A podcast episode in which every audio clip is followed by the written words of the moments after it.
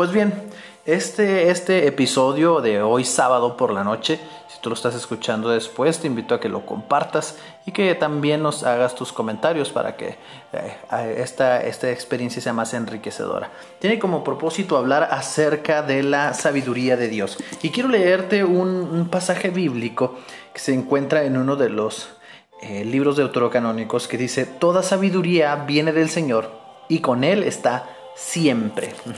Ahora nosotros sabemos como cristianos, independientemente de si este versículo está en un deuterocanónico o no, que esta es una verdad eh, trascendental y absoluta respecto a lo que como cristianos seremos. Y es que de verdad, de verdad, toda la sabiduría proviene de Dios. Dios es la fuente de la sabiduría a la humanidad. Él es quien ha provisto a todos nosotros del conocimiento, la inteligencia, pero en Él permanece la sabiduría para que podamos aplicar la inteligencia, el conocimiento, la ciencia y todo lo que vamos aprendiendo a lo largo de los años de manera adecuada.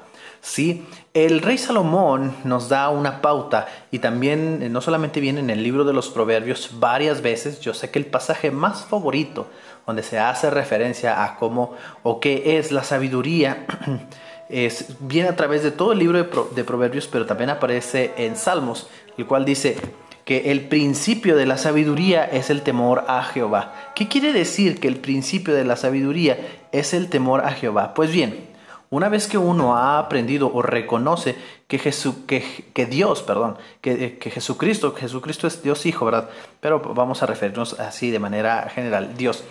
Eh, que Dios es la fuente de toda la sabiduría, entiende que, para aplicar bien los conocimientos adquiridos con los años o con la experiencia personal, solamente pueden ser bien ejecutados si se acerca a uno, a Dios de manera reverente, porque Él es la fuente de la sabiduría.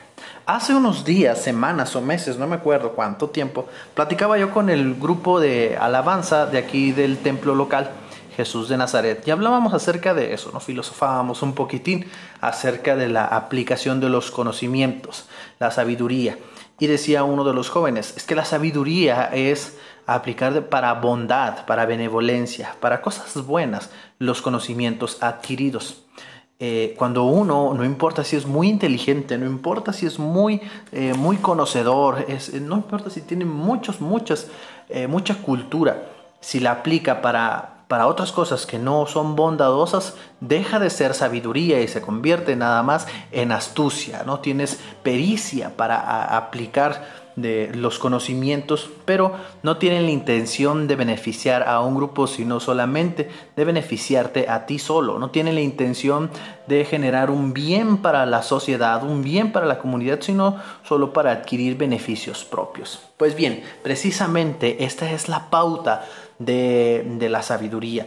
Al nosotros temer a Dios y reconocerlo a Él como la fuente de la sabiduría, la inteligencia y los conocimientos que adquirimos se podrán aplicar de manera correcta y beneficiosa para todos si reconocemos que Dios es quien nos puede dirigir en el uso correcto de lo que sabemos, aprendemos, conocemos y experimentamos. Por lo cual esto eh, nos lleva a entender que Dios siendo la fuente de la sabiduría es misericordioso y la pone también en nuestras manos, aunque en Él permanezca. Esto parecerá paradójico, ¿verdad? Sin duda, pero sin embargo no lo es, ya que la sabiduría permanece Dios en Dios en el sentido de que Él es siempre a quien debemos ir para adquirir sabiduría. Ya lo decía el apóstol Santiago, ¿verdad? Vayamos a Dios. Digo, si, si tenemos falta de sabiduría, pidámosle a Dios que Él nos la dará sin duda alguna. ¿sí? Ahora, quiero concluir con lo siguiente, ya que este pequeño episodio, este pequeño eh, podcast tiene como propósito ser una introducción para el sermón del día domingo 28 de junio. Eh, concluiré. quiero concluir con lo siguiente. Si Dios, el Señor, es el dueño de la sabiduría, y nosotros no vamos a Él, aunque seamos muy inteligentes, aunque seamos muy cultos, aunque seamos muy conocedores, aunque conozcamos y sepamos explicar todos y cada uno de los misterios bíblicos, teológicos y doctrinales. No nada más filosóficos y conocimientos de la cultura general, sino cuestiones mm, relacionadas con la fe y la religión cristiana. Aunque podamos hacerlo y, y, nos, y nos jactemos de esto, no soy muy conocedor, soy muy culto, soy muy inteligente. Si yo no acudo a Dios para rogarle, para pedirle, para humillarme delante de Él y pedirle que me permita usar de manera correcta mis conocimientos, yo no soy sabio en lo absoluto y no podré obrar con sabiduría. Permítame también entonces decirle que la sabiduría no, se, no viene con los años. Perdóneme la expresión, esto quiere decir que hay viejos que no, no son sabios porque no han aceptado que la sabiduría proviene de Dios y que solo Dios es quien eh, la da, Él es la fuente de esta misma. Nosotros en la edad o en la época en la que estemos viviendo, podemos ser sabios si nos entregamos y nos humillamos a Dios pidiéndole que Él nos encamine con lo mucho o lo poco que conozcamos, con lo mucho o lo poco que sepamos para verdaderamente ser sabios. Porque el rey Salomón, el hombre más sabio del mundo, de la historia de Israel, lo dijo, el principio de la sabiduría es el temor a Jehová. Y este versículo con el que inicié, toda la sabiduría viene del Señor y con Él está siempre, nos recuerda algo bien importante. Para ser sabios hay que ir a Dios. Para ser sabios siempre hay que ir siempre a Dios. Pues mis hermanos, yo me despido de ustedes. Es un gusto eh, poder compartir un poquito, hacer una pequeña introducción para este el, el sermón del día de mañana, el cual les anticipo tiene por nombre eh, Dios se ha revelado como la fuente de la sabiduría.